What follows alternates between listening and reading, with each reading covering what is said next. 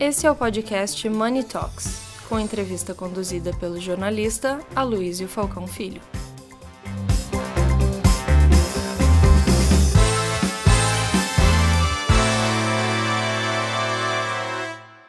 Bom, nosso painel agora é Educação, Desigualdade e Diversidade.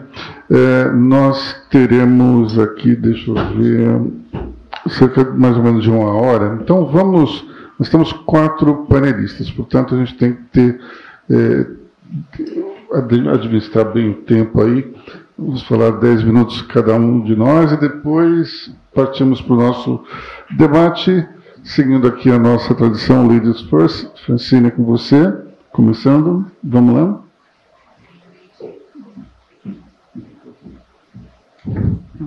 Pronto, funcionou.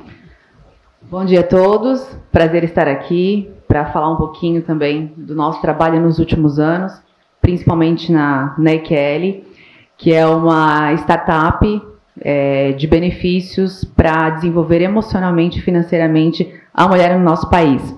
Eu comecei no mercado financeiro em 2005, é, num ambiente altamente masculino e um ambiente que não tinha estímulo para que as mulheres de fato ingressassem nesse mercado.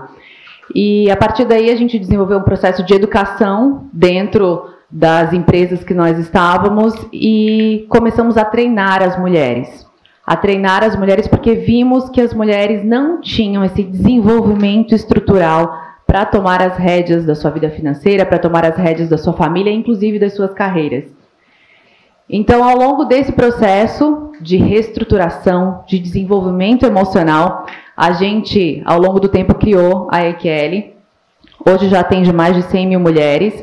Educa e reeduca essa mulher, capacita essa mulher, porque com capacitação gera especialização, com especialização gera aumento de produtividade, aumento de produtividade gera aumento de renda, que gera mais capacitação, e a gente pode tirar também para falar da, das questões de gênero, classe, da desigualdade.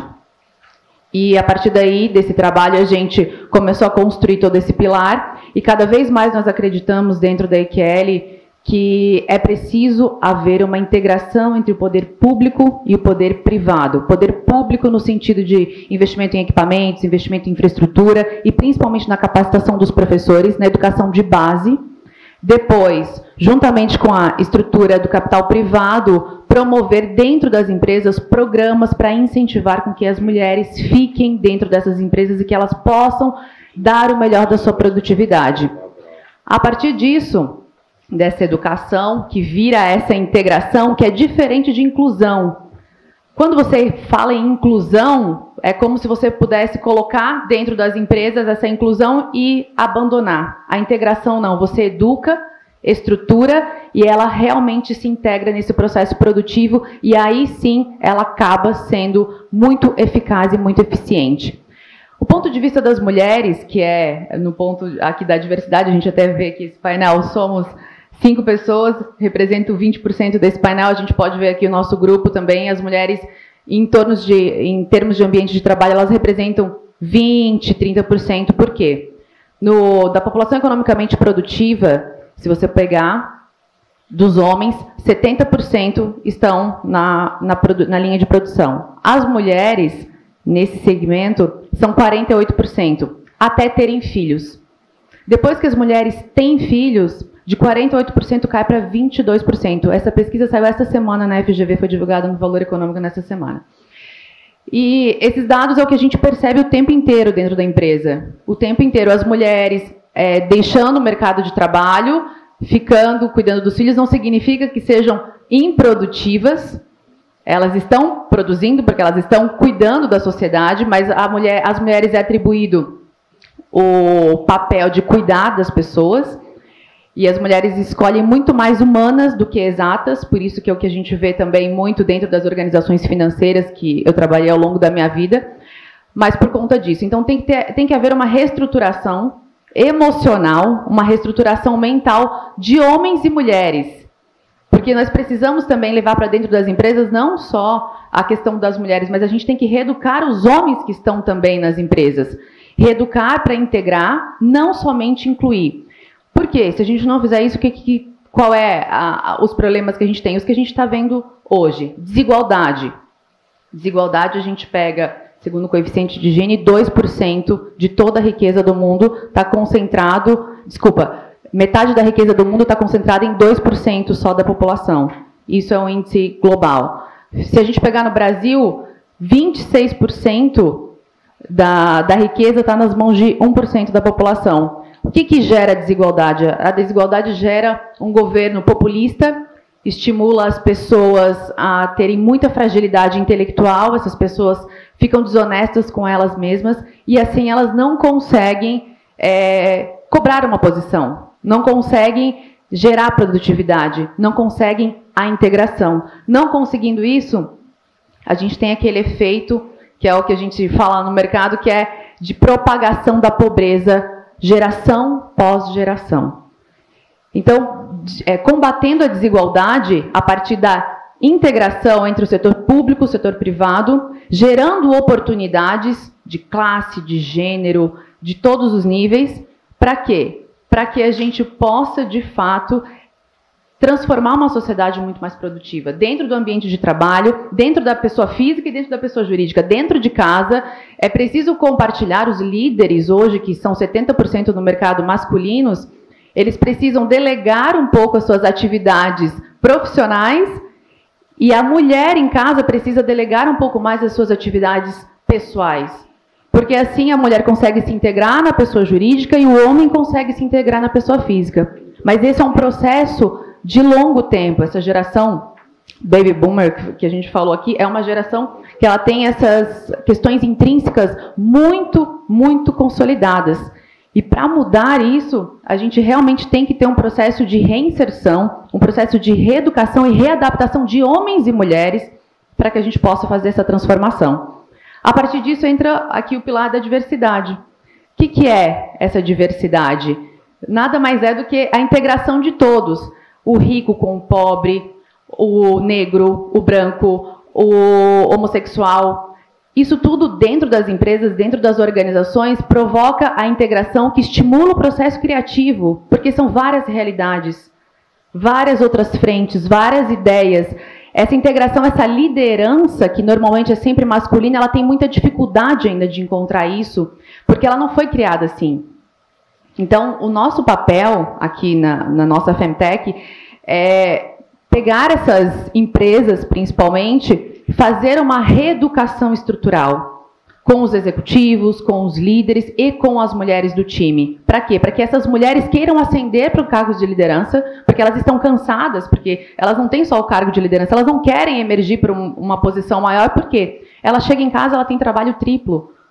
Mas como que a gente pode fazer isso também, essa questão da diversidade, com a inclusão de homens, de mulheres e todos na mesma proporção para que a gente possa gerar esse, esse aumento de produtividade. Então, tudo isso que a gente faz aqui hoje na, EQR, que já está aí há dois anos no mercado, a gente já treinou mais de 100 mil mulheres, em relação a isso e todos os, uh, os gargalos que a gente encontrou, que a gente viu, que a gente atacou, foram esses. E essa mulher ela fica mais produtiva financeiramente, ela fica, ela aprende a cuidar do seu próprio dinheiro. Até no, no setor financeiro a gente vê as mulheres vivem mais, fazem mais pausas na carreira, ganham menos. De cada quatro pessoas pobres, de cada quatro pessoas é, que existem, três pessoas pobres são mulheres. Então, as estatísticas são muito alarmantes, muito alarmantes e é preciso olhar com olhos de ver para a produtividade, para estimular tanto o setor produtivo, a pessoa física, quanto a pessoa jurídica, para a gente realmente fazer essa transformação social, empresarial e, do, e global que a gente sempre fala. De cada quatro que estão na linha de pobreza, três são mulheres? Três são mulheres. De cada quatro pessoas pobres, esse, três são mulheres. Esse dado eu não conhecia, impressionante. BCG. Bom, vamos aqui para o Preto Zezé. Dez minutos. Bom dia. Primeiro agradecer o convite de estar aqui, para estar compartilhando um pouco das nossas experiências, da nossa vivência. A gente que atua numa base bem diferente, seja na base da pirâmide, a gente que atua nas favelas do Brasil, é, nossa instituição já existe há mais de 25 anos, surgiu no Rio de Janeiro e hoje está presente nos 26 estados, mais do Distrito Federal. É, a gente estamos expandindo agora para 22 países, trabalhando numa perspectiva das favelas como lugar, para além da ideia de fragilidade, de miséria, de desigualdade que existem, mas que também existem outras agendas nesse território.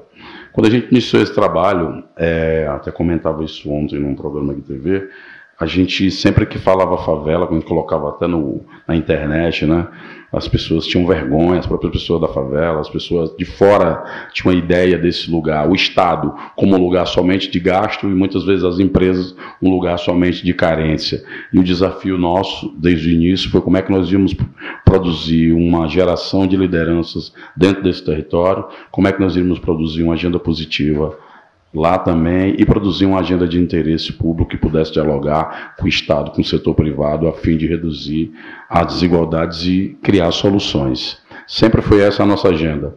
Quando veio a pandemia, foi a primeira vez na história da gente, em mais de duas décadas, que a gente foi obrigado a discutir essas questões emergenciais, a pedir dinheiro, a pedir comida, a solicitar. Inclusive, tem muitos aqui que foram parceiros e ainda são das nossas iniciativas, e eu aproveito para agradecer.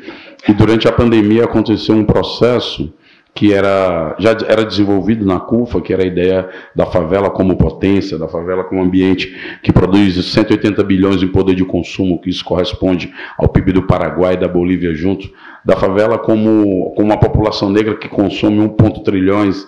Então a gente começou a pautar o debate da favela para além desse lugar comum né? Muitas vezes, quando discute questão social, não se discute economia, quando discute desigualdade, não se discute economia, então tentar pautar a favela em outros cadernos. E aí, durante a pandemia, o fato da gente estar presente nos territórios e as grandes empresas quererem fazer doações em escala para um grupo específico, ou seja, os grupos mais vulneráveis durante a pandemia, fez com que a CUFA se transformasse uma grande interface entre esses grupos, essas empresas e essas pessoas. E isso fez com que a gente adquirisse muitos ativos inclusive o fato de aprender uma série de dialetos do corporativez, né, como compliance, como mindset, porque a gente fala o favelês do asfalto, então não há espaço para a gente entender um pouco, a gente teve meio que se desdobrar e virar meio que poliglota, né, o Salute sabe o que eu estou falando, quando a gente está nesse debate lá no BTG, desse economês, para traduzir isso lá para a base da pirâmide, é uma dificuldade. Mas aí durante esse processo a gente conseguiu é, arrecadar 878 milhões de reais, a gente conseguiu impactar em torno de 15 milhões de pessoas e para gerir um volume desse recurso que veio em forma de recursos diretos, que veio em forma de cartão digital, que veio em forma de doação, que veio em forma de gar, de chip, de comida, a gente teve que se desenrolar para produzir uma estrutura gigante de logística, porque a gente tinha que cuidar de prevenir os nossos colaboradores, de protegê-los, a gente teve que cuidar de proteger as pessoas que recebiam, a gente teve que atuar numa realidade em que enquanto a OMS falava vá para casa, a gente nunca saiu da rua, a gente teve que atuar numa realidade, as pessoas falavam de álcool em gel, e nos territórios quase metade da população não tinha acesso regular a água e sabão, as pessoas falavam de distanciamento social, muitas vezes dentro de um barraco ou numa favela tinha oito, sete pessoas morando, e foi lá que a gente teve que produzir soluções. E durante esse processo em que a gente teve que fazer ações do extremo sul, no Rio Grande do Sul, até as tribos indígenas e ribeirinhos do Amazonas, a gente teve que construir barcos. A gente foi adquirindo uma série de habilidades que fizeram com que agora, passado a pandemia, com a vacinação, com a economia retomando, a gente adquiriu algumas competências que fizeram a gente transformar essa grande rede de líderes que chegou a 50 mil pessoas em todo o país e presente em mais de 5 mil favelas, o debate da economia retomou novamente e essas habilidades que a gente adquiriu no processo, a gente, por exemplo, criou agora uma empresa que gera uma experiência no Rio de Janeiro, mas agora estamos aqui numa favela de Paraisópolis, chamado Favela Log, que é uma empresa de logística, de entrega de um tudo que vocês imaginarem. E agora, recentemente, há uns dois meses, a gente assinou um contrato com a Amazon e temos mais grandes quatro empresas a caminho de assinar, onde as tecnologias e as soluções desenvolvidas dentro dessas favelas, elas passam a ser adicionadas a uma grande empresa multinacional. E aí, quando a gente coloca esse debate, a gente sai do lugar, muitas vezes, de que o social foi colocado. Às vezes o social está ali como um lugar de carência, parece que não tem uma conta para pagar, as pessoas estão sempre ali na espera de ajuda. A gente está procurando produzir, na base da pirâmide, uma revolução a partir de meios econômicos, para que as pessoas não precisem mais de cesta básica, para que a desigualdade reduza, para que essas pessoas que produzem riqueza tenham direito a usufruir da riqueza que elas produzem e a gente possa apresentar um Brasil que está invisível aos olhos de, das elites econômicas e políticas do país, mas que está produzindo. Que muitas vezes o Estado, quando vai lá, é só no seu braço policial ou vai para retirar algum tributo e não devolve, ao contrário do que acontece nos bairros do lado de cada cidade. Então, tentando um pouco pegar as ações de visibilidade, formação de liderança e desenvolvimento de soluções para apresentar uma plataforma de desenvolvimento das favelas para o Brasil, porque só vai haver saída para o nosso país com as inteligências que a gente tem aqui, dividindo riqueza e oportunidade. Caso contrário, nós teremos todos compartilhar grandes tragédias, resultado da concentração de riqueza na mão de poucas elites do país. Obrigado. Obrigado, Preto Cezé. Vamos para o Roberto Salute. Bora lá.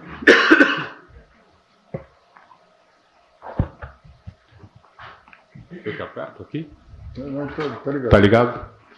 Bom, bom dia, Aloysio, obrigado pelo convite. Francine, Jacob, um prazer estar aqui com vocês. Agora eu preciso falar para vocês que se eu estou no painel com preto, quer dizer que alguma coisa eu estou fazendo certo.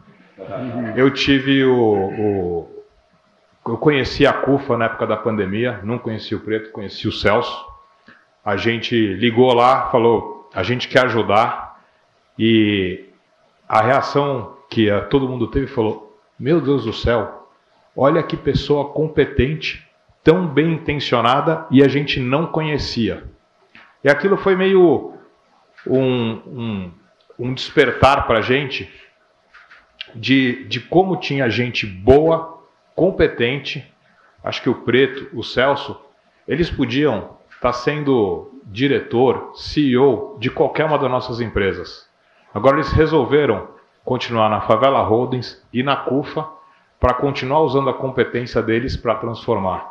Isso é algo que eu tenho um, um, respeito, uma admiração tremenda. Então, parabéns, uma honra estar aqui contigo.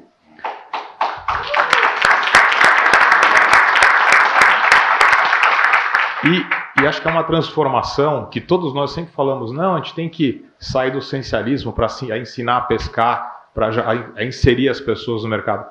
E não tem ninguém melhor para liderar, para inspirar do que eles, que é exatamente o que eles estão propondo. É uma transformação permanente. É você ajudar a cruzar a ponte, dar os instrumentos para que aí realmente seja todo mundo tenha igualdade de oportunidade. Eu acho que é um pouco por isso que vocês me convidaram aqui. É, há quatro anos atrás, a gente começou um projeto que a gente queria retribuir um pouco do que o Brasil tinha nos dado. Né? Meu, meu pai veio para o Brasil em 59, não falava português, veio com a minha avó, que era analfabeta, viúva, veio com seis irmãos. É, meu pai foi para a faculdade depois que eu nasci, e eu consegui ter uma família, de uma, uma criação de classe média, consegui estudar nas melhores escolas, nas melhores faculdades, por causa do Brasil. Isso é uma coisa que meu pai sempre me ensinou, e uns quatro anos atrás, o, principalmente o Esteves e eu falamos, a gente precisa fazer algo para retribuir tudo de bom que o Brasil nos deu. A gente estudou, a gente queria fazer algo ligado à tecnologia, a gente estudou o que estava sendo feito, viu que curso de básicos de programação tinha vários, públicos, privados, de tecnólogo também, só que estava faltando ali no topo da, da, do, do, do, do, do skill set, olha eu no economês, do skill set necessário aquelas pessoas que iam ter é, competências de engenharia, negócios e liderança para transformar o Brasil através da tecnologia.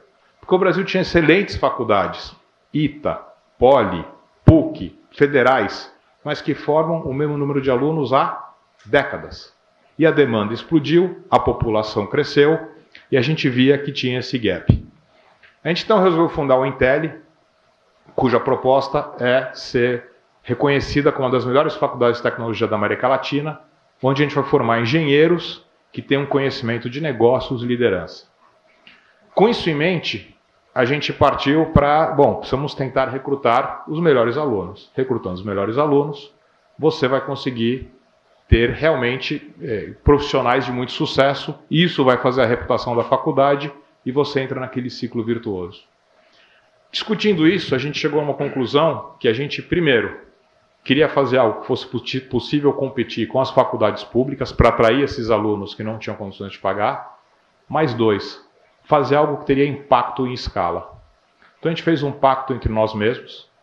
A família do Esteves doou 200 milhões de reais para uh, ancorar o projeto, para fazer todas as obras, despesas pré-operacionais e, e, financiar os quatro anos que a gente vai ter de déficit operacional até a gente atingir o break-even.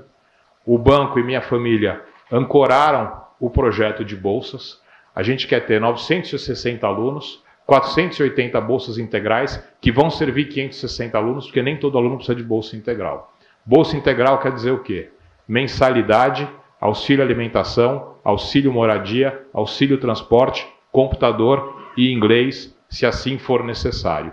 E vai ser tudo dependente do quanto é necessário para cada um. E a gente depois, com isso, entre o banco e minha família, a gente doou 240 bolsas, e a gente queria 200, a gente precisa de 240 bolsas da sociedade. Por que isso? O banco podia doar as 240 bolsas? Podia. Agora o, B, o projeto não chama BTG Educação. O projeto chama Intel, Instituto de Tecnologia e Liderança, que é um legado que a gente quer deixar para o Brasil. Algum dia, alguém fundou Stanford, alguém fundou Harvard, alguém fundou MIT, e essas instituições se tornaram da sociedade. Então, para nós é muito importante que a sociedade participe, que a sociedade seja dona desse projeto. A gente ancorou, a gente começou, mas que a gente quer que esse não seja um projeto nosso, quer que seja um projeto da sociedade. E nesse projeto de bolsas, obviamente que tem a parte, digamos, egoísta que eu falei, que é atrair os melhores alunos, os alunos que têm mais potencial, só que um dos nossos conselheiros, o Silvio Meira, falou que ele só seria nosso conselheiro, ele foi um dos fundadores do Porto Digital. Se a gente fizesse algo que não ficasse restrito a São Paulo, que foi um dos nossos compromissos. E a primeira forma de fazer isso é um processo seletivo abrangente. É um processo seletivo que não vai reconhecer se você pode pagar o melhor cursinho para estar tá lá. Mas é um processo seletivo que vai avaliar, avaliar o seu potencial e a sua história. Então, como é que é o processo seletivo? Primeira fase, eliminatória. Prova de matemática e lógica. Infelizmente, para engenharia, se você não tiver um nível X de matemática e lógica, você não vai conseguir cursar aquela, aquela disciplina. Se partir daí, é muito mais qualitativo e inclusivo. Primeira parte, me conta a sua história. Se você é meu filho, que teve todas as oportunidades do mundo e andou 10 casinhas, não está legal. Se você pegar quem alguma das nossas bolsistas que nasceram em comunidades, na favela, em quilombolas, conseguiram uma bolsa numa escola privada ou estudaram em escola pública, conseguiram estar tá lá, participaram de Olimpíada de Física, de Matemática, de Astronomia, você pode não ter tido a melhor resultado na prova, mas o teu potencial é infinito, você só precisa de uma chance. Né? Depois disso, a terceira etapa é uma etapa de, de projeto onde avalia-se pensamento crítico, colaboração e comunicação. Você não vai conseguir formar líderes se eles não tiverem essas três competências. Feito isso, que, que apareceu? 30% dos nossos alunos, um terço, vem das melhores escolas privadas do Brasil. Graded, St. Paul, Santa Cruz, é, todas que, que todos nós aqui conhecemos. Um terço dos nossos alunos são bolsistas em escolas privadas. Aqueles alunos que, por uma sorte do destino, foram encontrados e conseguiram uma bolsa nas melhores escolas privadas. E um terço dos nossos alunos, para nosso muito orgulho e felicidade, são alunos de escola pública. E muitos deles de fora de São Paulo. O primeiro colocado no processo seletivo desse ano foi um aluno do, do Amazonas. Né? E esses alunos estão conseguindo toda essa bolsa integral e quando a gente consegue dar uma bolsa que é mais competitiva que da escola pública, porque inclui alimentação, moradia, transporte, computador, inglês, a gente consegue atrair esses melhores alunos. 40% da nossa primeira classe são de negros. Infelizmente, ainda a gente, a gente tem uma representatividade baixa de mulher. Nossa meta é chegar a 50 a 50, são só 25%. As bolsas da minha família são preferencialmente para as mulheres. Eu convido algum dia vocês para conversarem com as meninas. É impressionante, assim, é um potencial. Elas vão transformar o Brasil. Só precisavam de uma chance. Agora que tem a chance, sabe aquela pessoa que você vai contratar e você fala não tem chance de dar errado? É tudo assim. Então é, é fantástico. Pessoalmente, eu tô, eu tô pessoalmente realizado com o Intel. Acho que a gente tem muito trabalho. Eu brinco que a nossa reputação está umas 10 voltas na frente do que a gente entregou, mas a gente vai entregar. A gente segue, felizmente, conseguindo captar essas 240 bolsas que faltam. Dessas 240, acho que a gente já captou 60. Se alguém tiver interesse em participar desse projeto, a gente quer parceiros, quer sócios. A gente quer que esse seja um projeto que ajude a transformar o Brasil através da tecnologia. E realmente eu estou muito, muito feliz. Eu jamais imaginei que ia ter o impacto e a repercussão que teve em tão pouco tempo. Então, acho que é isso. Obrigado, Salute, muito bom. Jacob, up to you. Bom, muito obrigado, Aloysio uh, e a Cris pelo convite, com, como sempre. É uma honra estar aqui com vocês. Uh, histórias muito ricas que eu venho admirando há, há muito tempo também. Salute não sabia da história do seu pai, não sabia que a migração era tão recente, mas no momento desses é, é sempre muito bom refletir sobre as grandes oportunidades que o Brasil proporciona. Né? É muito fácil esquecer disso.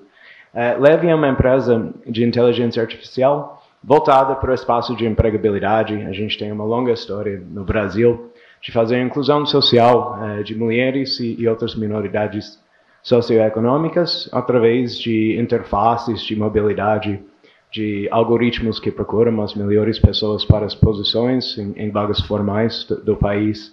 Uh, essa é a nossa missão. A gente vem rodando um ritmo de inclusão de 100 mil pessoas por ano, só, só agora. É uma taxa que vai crescer muito. A gente é, veio para o Brasil para anunciar uma grande rodada de investimento que a gente fez com os principais investidores de inteligência artificial dos Estados Unidos, alguns que estão aqui conosco na, na audiência uh, hoje, uh, inclusive os fundadores da empresa do Palantir, uh, que é uma grande história de sucesso de inteligência artificial alguns resultados uh, que a gente traz para o mercado brasileiro, além dessa safra de pessoas colocadas em, em posições. Uh, acima de 85% das pessoas que a gente coloca ou são mulheres ou são de outras minoridades socioeconômicas. Uh, também a taxa de aumento de renda mensal para as pessoas que a gente traz emprego é um aumento de 24%. Então, é, são diferenças marcantes que a gente vem fazendo nas vidas das, das pessoas. É, novamente, é uma honra é, estar aqui nesse, nesse debate. Acho que, é, principalmente, é, o trabalho, Francine, que você vem fazendo de preparar as empresas é, para esse caminho duradouro de inclusão é, fantástico. Eu sei que, que tão difícil é mudar o mindset das, das empresas, principalmente grandes empresas. E a nossa missão vem é, bem mais embaixo, é, bem no, no começo, fazendo os ganhos mais rápidos possíveis é, que a gente pode trazer. Então, por exemplo, um dado que eu sempre gosto de compartilhar é 70% dos visitantes a uma página de carreiras desistem sem preencher qualquer vírgula, qualquer letra. Então, a taxa de rejeição das pessoas procurando emprego no Brasil é muito alto. Então, a, a nossa missão é realmente quebrar essas barreiras com tudo e, e as ferramentas são, são algoritmos e, e mobilidade. É, eu, eu, prometi a, Luísa que eu ia ser mais breve, é, então é, vamos já partir para esse debate.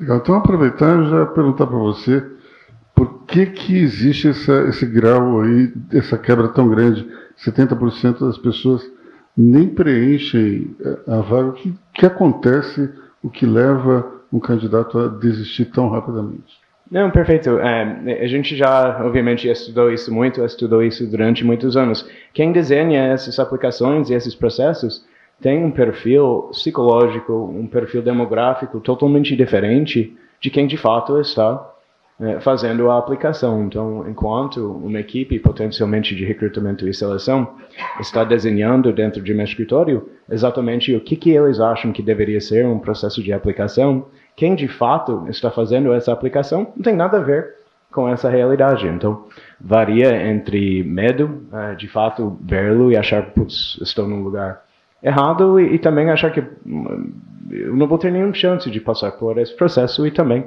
ter um desconhecido total, porque eles estão muito mais acostumados a interagir por mensageria e outras interfaces bem mais fáceis. Então, é, é um desencontro de mundos. Quer dizer, é, é, muito mais a formatação em si do que necessariamente um, um comportamento. Total. Tá. É, falando com a Francine, você falou que é, você falou do, do, da educação do treinamento das mulheres. Dá um exemplo de coisas que, que são importantes nesse treinamento. O que você sente é, que estava faltando nessas mulheres e o que você acabou oferecendo para elas? É, as mulheres, quando chegam na EQL, elas chegam muito fragilizadas intelectualmente.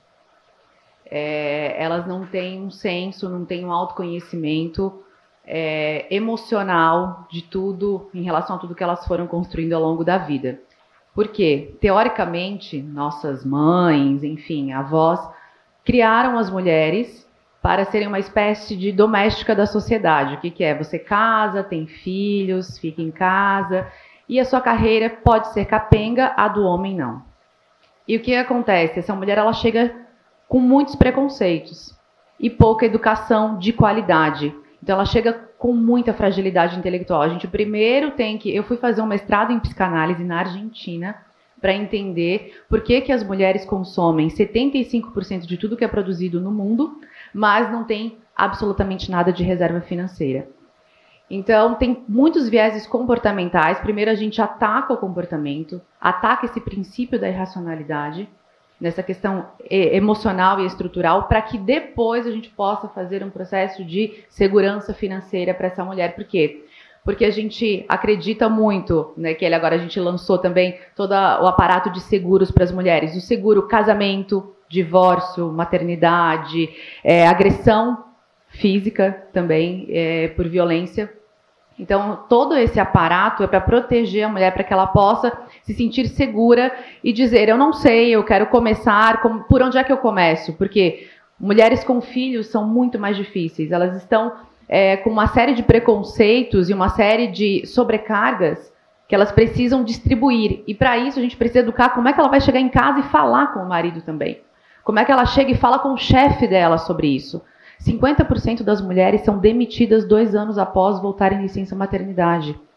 Como que a gente instrui esse líder e essa mulher para que quando ela fique mais tranquila, cuidando dos filhos, ela volte e ela tenha seu emprego garantido. Então, é uma série de, de instabilidade emocional que a gente precisa atacar e o ESG, a sigla ESG, o S, ele também precisa é, ser olhado de outros olhos precisa de um posicionamento, principalmente da pessoa jurídica, que são das empresas em relação a essas mulheres. Elas não se sentem capazes, elas estão realmente fragilizadas intelectualmente. Quando a mulher está fragilizada intelectualmente, ela acha que ela não tem dignidade intelectual. E aí ela parte para quê? Para o confronto.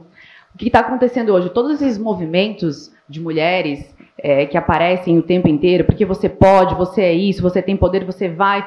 Ela não foi nem educada como que ela se posiciona dentro da relação para falar sobre isso. Há, há muito confronto, agressão. Por quê? Porque não tem nem o jeito de falar sobre isso. Eu quero entrar no mercado de trabalho, mas esse homem que foi educado pelas outras mulheres dessa outra geração, eles estão meio confusos também com qual é o papel deles nessa sociedade, agora que as mulheres estão vindo, que as mulheres realmente querem vir para o mercado de trabalho.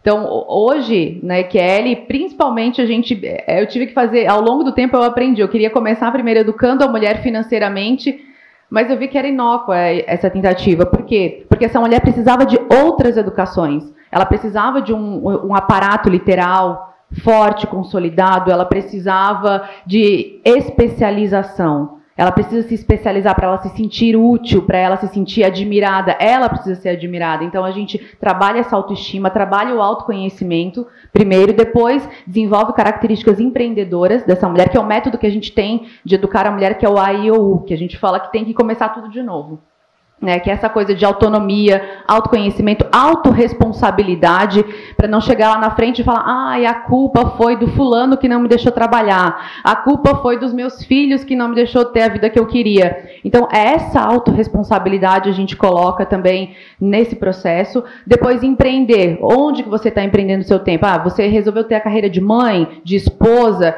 de empresária, de autônoma? Ok. Quanto vale sua hora como mãe? A gente precifica tudo. Quanto vale sua hora para você se dedicar à sua esposa? Você combinou com o seu esposo que você vai sair do mercado produtivo para ficar em casa? Quanto você vai receber por isso? E elas ficam assustadas. Como assim? Isso cobra? Eu falei, ué, é um trabalho. O trabalho remunerado. O trabalho não remunerado, a gente. É, é o tempo inteiro a mulher, ela tá é, tem um salvo conduto da sociedade para trabalhar de forma não remunerada. Então a gente não é que ele faz o seguinte, não, você precisa de uma remuneração como? Vai ser uma remuneração moral? Uma remuneração financeira? Como será? Para que lá na frente ela não se sinta culpada, não se sinta incapaz, depressiva. Hoje o que a gente vê é que a mentalidade das empresas está muito afetada, principalmente por essas mulheres. Esses homens que são líderes em casa, eles têm suas mulheres em casa, eles têm suas filhas, eles querem também um outro posicionamento no mercado de trabalho para suas filhas. Eu tenho uma menina de 12 e um menino de 10, e às vezes até é difícil o André que está aqui não me deixa mentir. A educação das crianças, é, o tempo inteiro a gente fica assim, ah, isso não é coisa de menino. A gente, quando a gente pensa, opa, como assim? Por que, que não é coisa de. É, é coisa de menina e de menino. Então, é, dentro de casa, a gente se reeducando o tempo inteiro também, para que a gente possa reestruturar de novo essas bases para que cheguem mais fortalecidas. Esse é um ponto importante. Também, muitas vezes, a gente não sabe nem como chegar é, e que linguagem utilizar é, junto dessa mulher. Né, que ela, eu tenho uma amiga que ela faz um trabalho social no Nordeste e ela isso já faz uns 15 anos. A primeira vez que ela foi fazer esse trabalho era justamente para tentar é, tirar algumas mulheres que se prostituíam numa determinada região. E daí ela começou a conversa dizendo que aquelas mulheres tinham que se valorizar. E foi por aí. Depois de 10 minutos, uma moça levantou a mão e falou assim: a senhora está falando em se valorizar? Quanto a senhora cobra? Aí ela ficou assim assustada, porque ela percebeu que ela não estava chegando naquela pessoa com um argumento que pudesse ser compreendido. Então, ela teve que entender melhor qual era a vida dessas mulheres e, e utilizar uma linguagem que pudesse ser compreendida. E hoje ela se orgulha de ter, ter naquela região erradicado a prostituição. Mas sem, sem que houvesse retrabalho, é, essa mudança de cabeça, esse mindset, né, Salute, não teria, isso não teria acontecido. Pedro Cezé, deixa eu perguntar uma coisa para você aqui. É, que você estava falando dos 22 países da, é, da CUFA tem diferença entre Brasil e os outros em termos de organização, de necessidades, ou a gente pode dizer que é tudo meio parecido?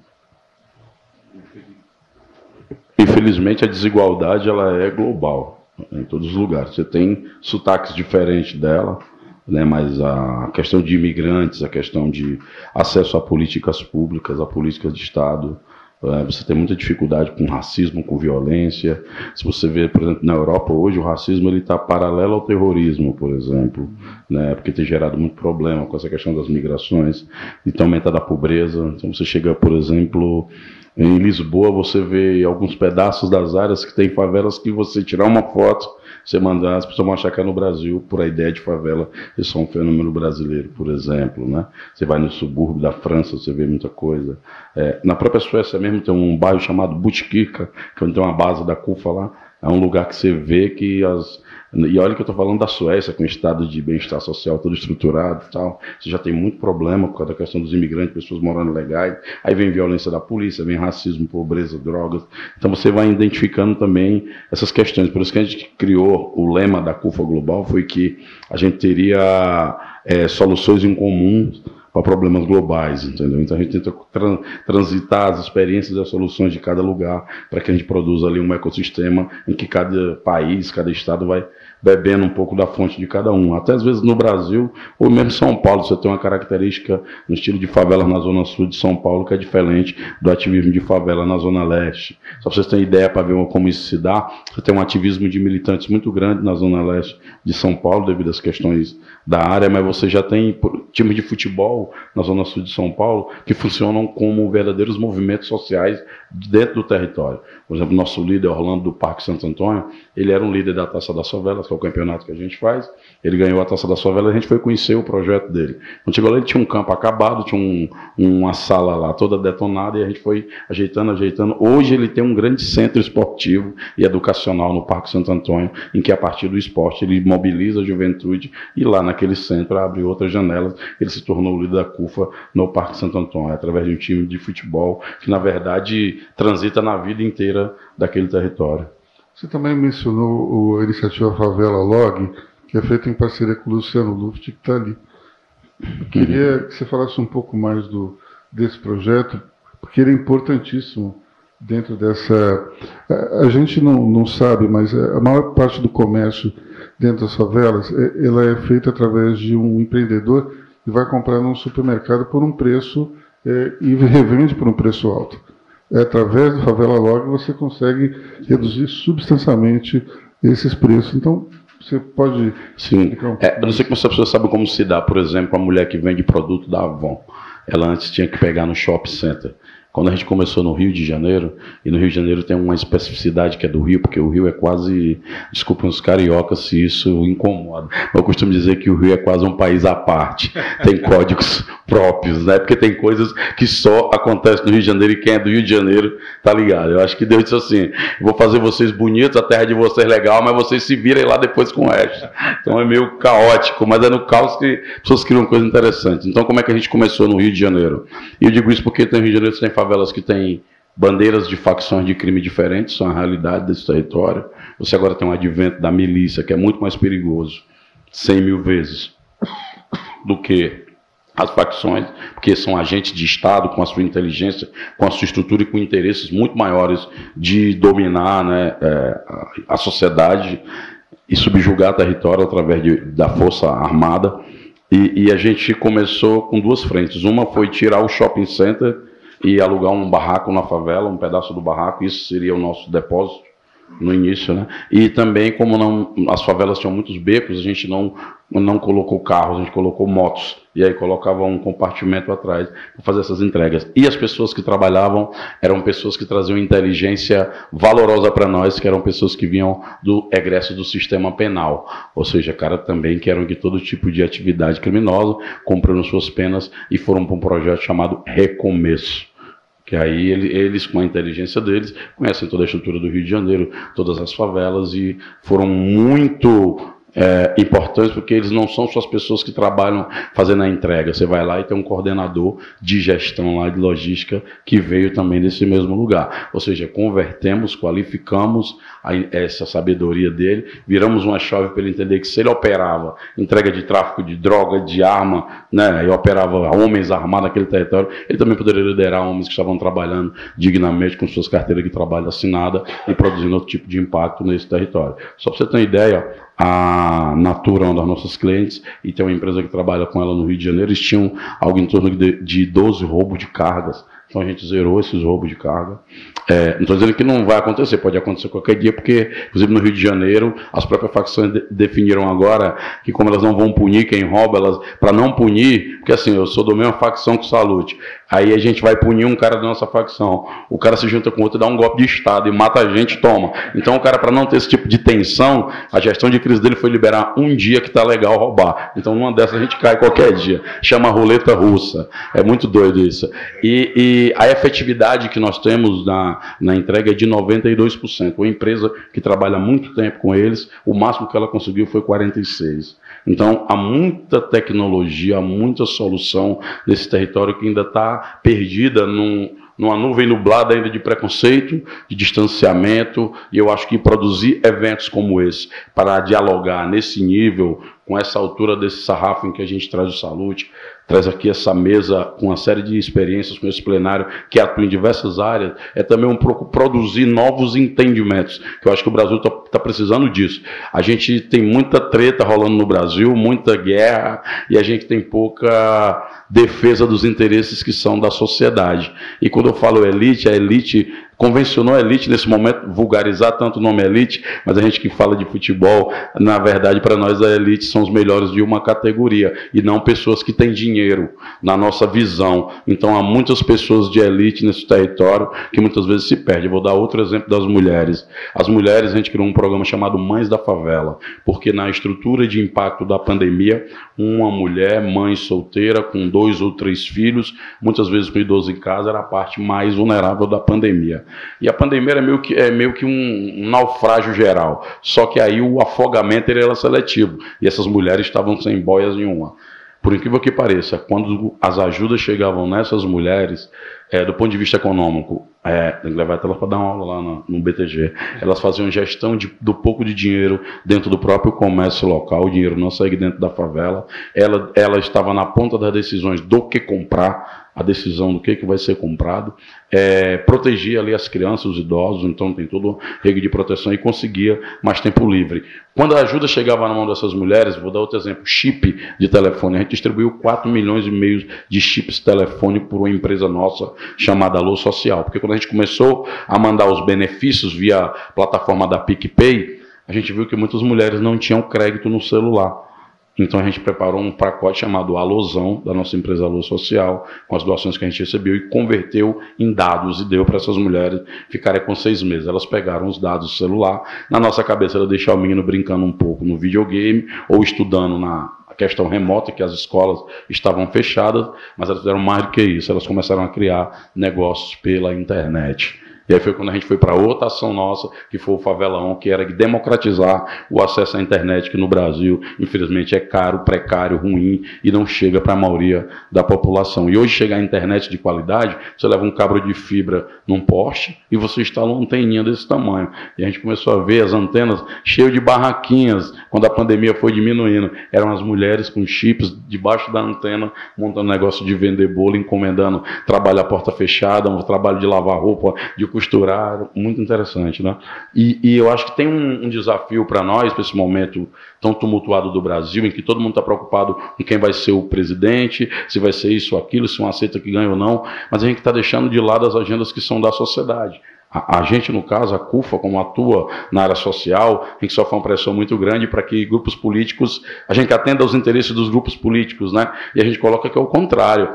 Os grupos políticos que são transitórios, são passageiros, eles que têm que atender uma agenda que é da sociedade. Então, todos os anos, a gente reúne os presidenciáveis e apresenta um conjunto de iniciativas, um conjunto de propostas para comprometê-los com a agenda que é nossa, porque eles são nossos funcionários que vão ficar lá quatro, oito anos. Eles passarão e a nossa agenda tem que permanecer. É isso.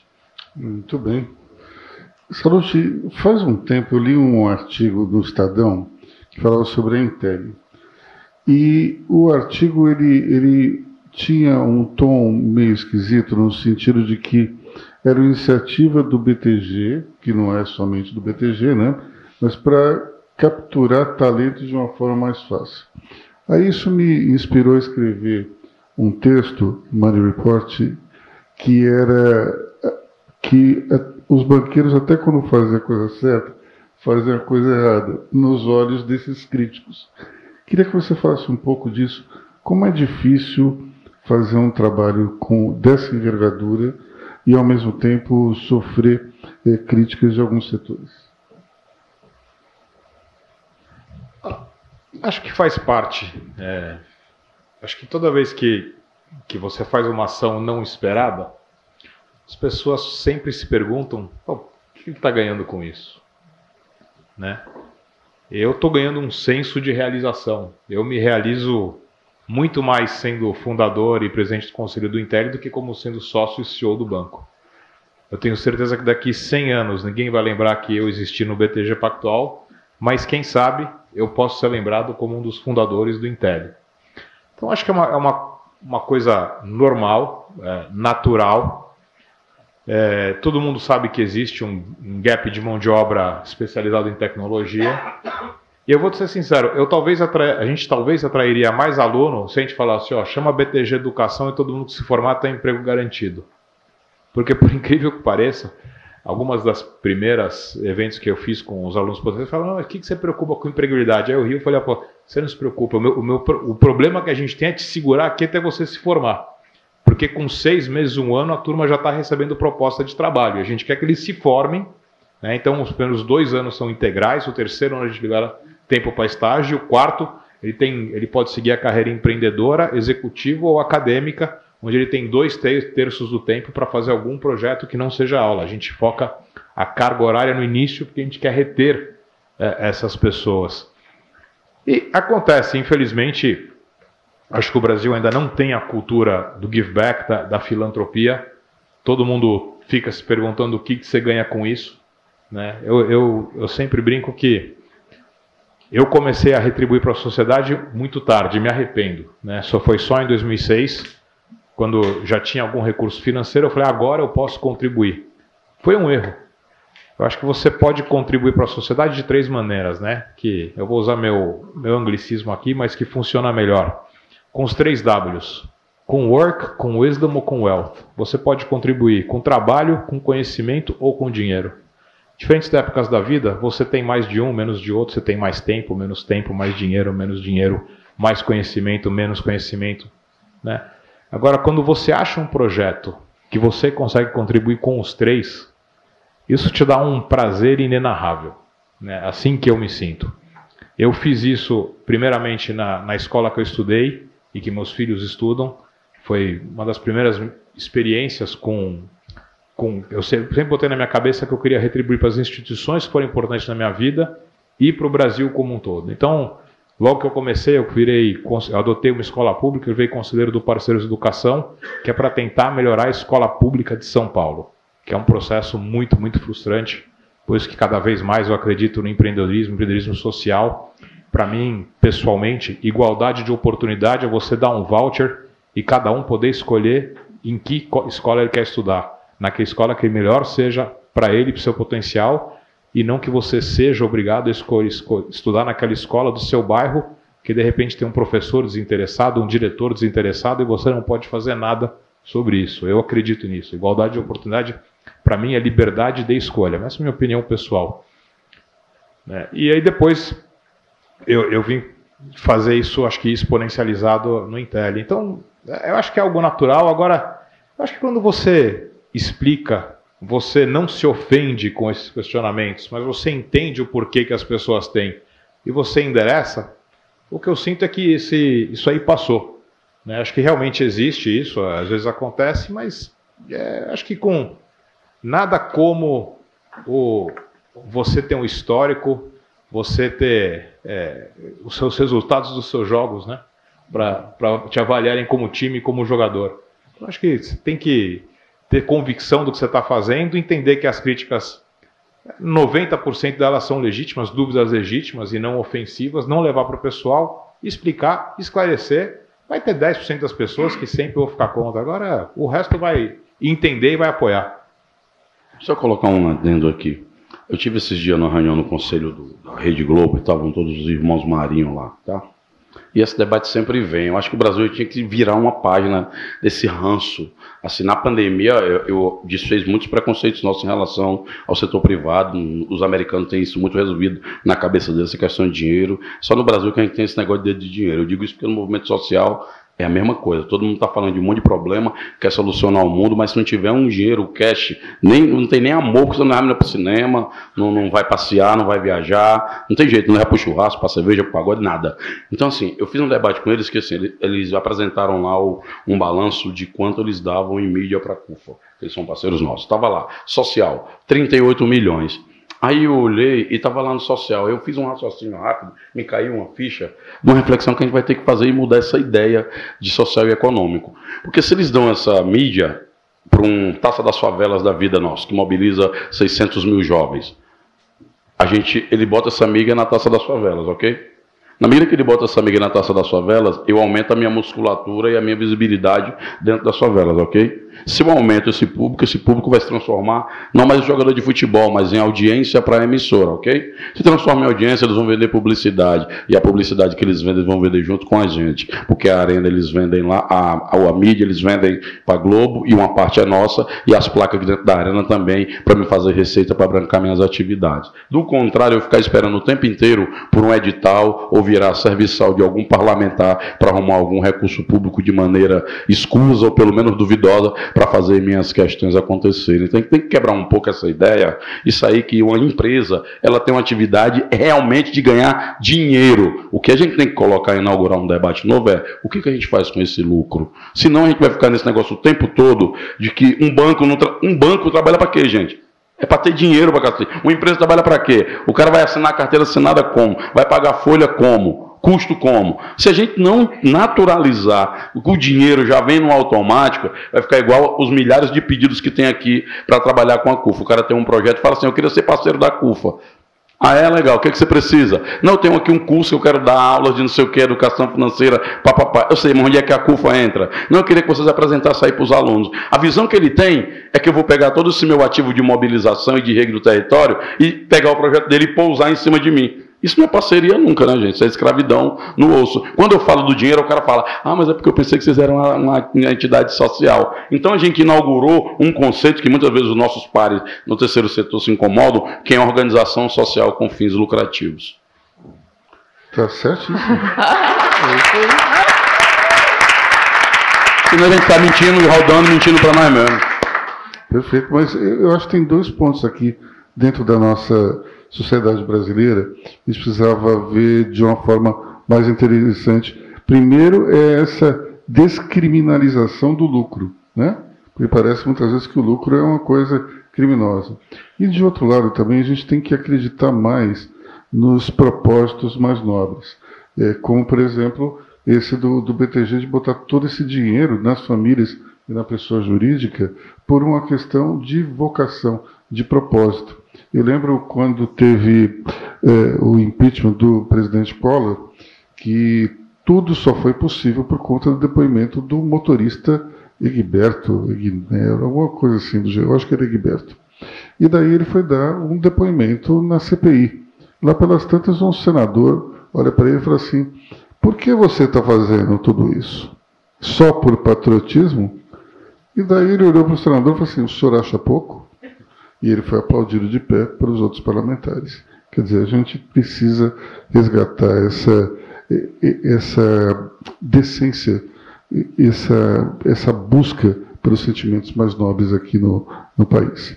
É, Para falar mais uma vez sobre, sobre as mulheres, é, esse tipo de, de dificuldade você sente em todas as camadas sociais ou ela é mais forte nas camadas mais baixas? Todas.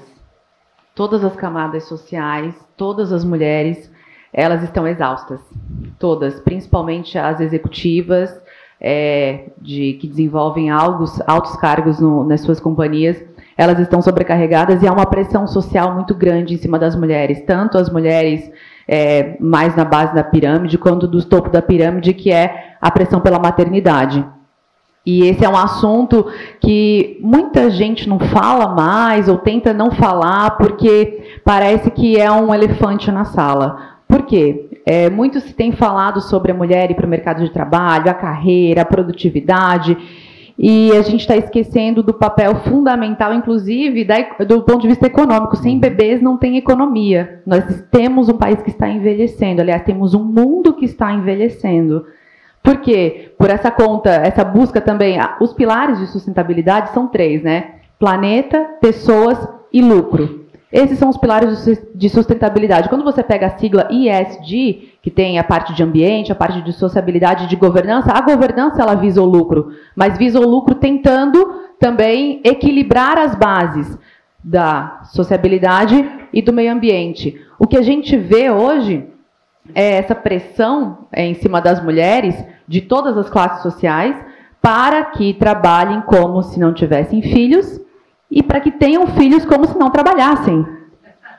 É isso que exigem da gente. Exigem isso das mulheres. Então, assim, vocês vão, tenham filhos, porque se a mulher não está no mercado de trabalho, ela está improdutiva. Se ela está é, tá no mercado de trabalho, ela está exausta. Ela não quer é, despontar para outros cargos. Por conta disso, tem essa questão muito intrínseca na sociedade, que é, se a mulher tem filhos, as coisas vão é, dar muito errado no campo de vista profissional. Então, isso esse posicionamento é tanto da classe A quanto da classe D, na, em todos os níveis. Mas só que a classe A está com cada vez mais consciência disso, cada vez menos quer ter filhos, cada vez menos quer exercer a maternidade. Quando faz, o faz de forma muito culpada. Esse ponto já não acontece tanto na classe D e E, são outras necessidades, porque elas ainda não foram educadas nesse sentido. Então, estamos educando e reestruturando para quê? Para dizer que, apesar dos filhos, é possível ter uma vida e conciliar a carreira e maternidade de acordo com uns princípios básicos de produtividade. Então, essa, essa a pandemia, ela trouxe também, o ponto de vista do mercado de trabalho feminino, algo muito sensível. 96% das demissões foram de mulheres. Elas se voltaram para casa, se voltaram para o cuidado e agora elas querem de novo despontar. Só que as benesses do home office é, acabaram deixando essa mulher com mais flexibilidade. Então, o que, que a gente precisa hoje, é, como sociedade? Pensar no lucro, sim, pensar na, na sociabilidade, pensar no meio ambiente, mas de uma forma que é, volto aqui de novo falar da integração mesmo, dessa integração, porque essas mulheres estão com essas necessidades, a sociedade tem exigido demais de todas nós o tempo inteiro e a sociedade lê-se mulheres exigindo de outras mulheres e culpando outras mulheres, responsabilizando outras mulheres, desvalorizando o posicionamento de outras mulheres quando atingem um cargo de liderança. E é tudo sobre tudo isso que a gente fala é, e que a gente tenta desmembrar desse processo de construção intelectual que tá, não está dando certo. Não está dando certo porque se as mulheres, se a gente, eu fico persuadindo, inclusive, quando a gente chega no treinamento de executivas, as mulheres a terem filhos. Eu, meu marido sabe, eu fico, as mulheres chegam para mim e falam: "Não, não quero ter, eu vou esperar a minha carreira. Eu vou Gente, esperar o quê? Esperar o quê? Dá para conciliar tudo, dá para fazer tudo. E se a gente, como empregador, ficar é, punindo a mulher que tenha filho, o que, que vai acontecer com a economia, com a espécie, com tudo? Nós temos que desmistificar, tirar a, e trazer à luz esse assunto, porque é um assunto que vai ser um problema econômico muito sério daqui a alguns anos. E essa geração que está vindo agora, dos nossos filhos, quer ter um filho, não quer ter filho, por quê? Quero despontar para minha carreira, porque agora o bonito é a mulher isso, a mulher aquilo, mas por isso que tem que educar o homem e a mulher para que os dois possam preservar o nosso maior bem que é de gerar vida também. Então, como é que a gente socializa isso tudo com é, equilibrando as expectativas? É nesse sentido de dizer, olha, tem o lucro é essencial, a sociabilidade é essencial, o planeta é essencial, mas todo mundo tem que estar trabalhando junto, inclusive os homens, os líderes e tudo para que a gente possa estimular essas mulheres que são o pilar da sociedade, mulheres, as mães, para que tudo isso que a gente falou aqui, que essa economia pujante, para que o lucro venha, para que tenha é, respeitabilidade em todos os sentidos, a gente tem que começar a olhar para esse fato de uma forma muito sensível. Se a gente não o fizer, a gente corre sério risco de futuramente termos um colapso global, econômico, social, porque as mulheres estão se eximindo dessa responsabilidade. Jacob, a inteligência artificial consegue ajudar nessa questão? Absolutamente. É, absolutamente. O que a inteligência artificial faz, no fim das contas, é procurar eficiência. Então, não apenas compro muito uh, essa visão, mas preto quando a gente está falando uh, sobre fazer tudo ao redor do conceito do, da procura de lucro. Uh, quando você tira essas desigualdades, essas barreiras, você cria coisas mais eficientes. E a gente vê isso no nosso time de desenvolvimento, que é acima de 50% mulher. A gente vê isso em todo canto da nossa empresa e em todas as empresas que a gente trabalha. Quando eles aumentam diversidade no quadro, eles reduzem rotatividade, eh, eles eh, aumentam lucro por colaborador. Então, eh, essas coisas vão em conjunto e muitas vezes você precisa de tecnologia para fazer o que às vezes tem, tem inércia para o líder, para o ser humano de, de fazer. Então, vejo muito espaço. Uma coisa, Luiz, o que eu acho. Lembrei agora que Stefani está aqui, acompanhou com a gente. Stefani, quando estava no Carrefour, a gente presenciou o caso da morte daquele rapaz no Carrefour. E tem uma coisa que eu acho que a gente tem que aprender no Brasil. Infelizmente, no Brasil a gente é desafiado o tempo todo. Uma, tem toda uma tragédia. A última tragédia faz a gente esquecer né, das outras passadas, porque é um conjunto. Teve aquele caso, tinha duas decisões para serem tomadas.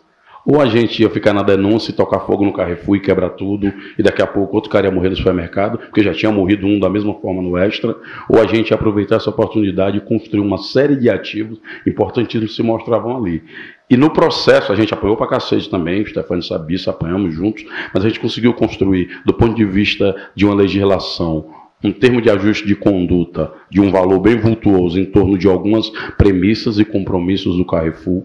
Internamente na empresa, a empresa implementou plano de trainee, mudança de comunicação, é, financiamento de ações na sociedade, e nós estamos falando do Carrefour, não estamos falando de uma birosca da esquina. E que acabou o resultado daquilo, e o Carrefour tinha sido expulso do, do Instituto Etos, tinha perdido dinheiro, tinha se arrebentar uma porrada. A porradaria era grande, era bala para todo lado. E você conseguiu depois passar por esse tumulto todo, com esse legado de resultado, que juntando todos os valores, é aí onde a gente não consegue de novo valorizar as coisas boas. É muito doido isso, Salute. Os volumes de recursos envolvidos nessa operação no final foram maior do que a indenização ao George Floyd nos Estados Unidos. Eu fico puto, inclusive, porque o Carrefour, inclusive, nem comunica isso como tal. Porque os movimentos na sociedade nossa brasileira, eles estão numa perspectiva muito xingacionista. Então, ele xingou, xingou, xingou. Quando conseguiu alguma coisa, ninguém disse que conseguiu. Ninguém falou, bicho, nós conseguimos pegar uma multinacional e colocar ela dentro de um arcabouço jurídico antirracista, dentro da empresa, na rede de parceiros, na cadeia de produção. Isso é algo inédito numa empresa multinacional. Isso vai servir para qualquer outro ocorrido. Isso é que é o legado, muito maior do que essa coisa pontual. Então, a gente pegar nossas tragédias e dificuldades e começar a transformá-las em agendas concretas de que sim, é possível fazer coisas agora para mudar. Porque o ESG, eu estou vendo, eu estou participando de vários conselhos para discutir esse tal do ESG. Está todo mundo meio perdido também. Como é que faz essa porra?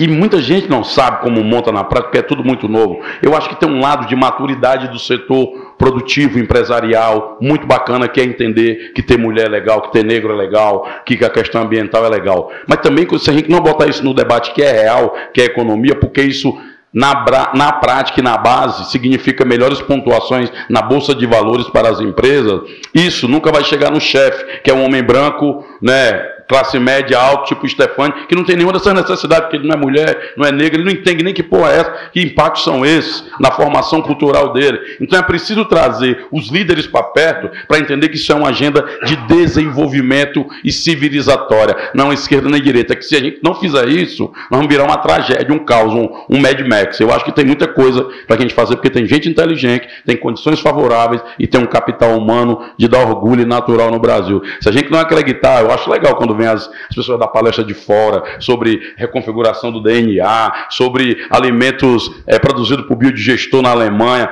Mas, pô, nós estamos no Brasil, o que todo mundo está falando lá fora, nós temos aqui de sobra. Nós temos que tirar vergonha na cara e botar a coisa para andar.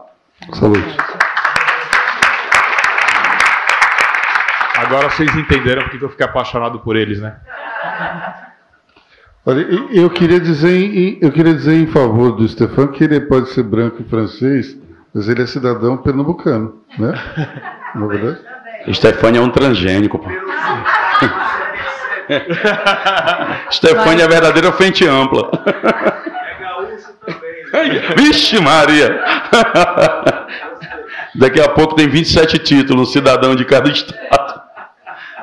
Ô, Preto Zezé, a gente enfrenta muito, né, Kelly, esse problema de chegar nesse homem branco uhum. e, e, é, é muito consolidada esse, essa posição. Por isso que a gente fala sempre em educação, tanto da mulher quanto do homem. Porque exatamente, o, o ISD ele tem que deixar da parte de marketing, que hoje é a ah, é marketing para poder valorizar na Bolsa de Valores, para poder, de fato, agora é, você fazer a, a mudança que precisa fazer. A gente lança na EQL mês que vem o índice de, pre de preço para a mulher, que é o IPM, é o índice de inflação da mulher, especial para a mulher mesmo, com as necessidades da mulher, aquilo que a mulher consome que é diferente do homem, que de fato faz a motorização da economia.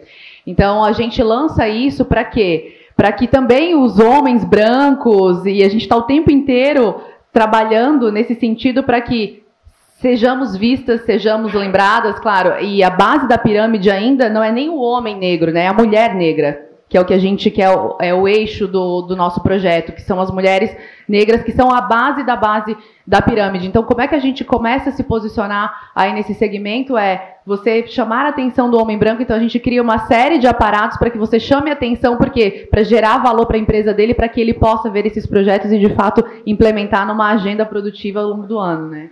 Bom, para encerrar esse painel, eu queria só falar uma coisa aqui para Francine, que é o seguinte: seis anos e meio atrás, quando a gente começou, a nossa iniciativa, nosso primeiro seminário, 8% da plateia eram de mulheres. Hoje eu fiz um cálculo aqui, acho que a gente está com 40 e poucos por cento.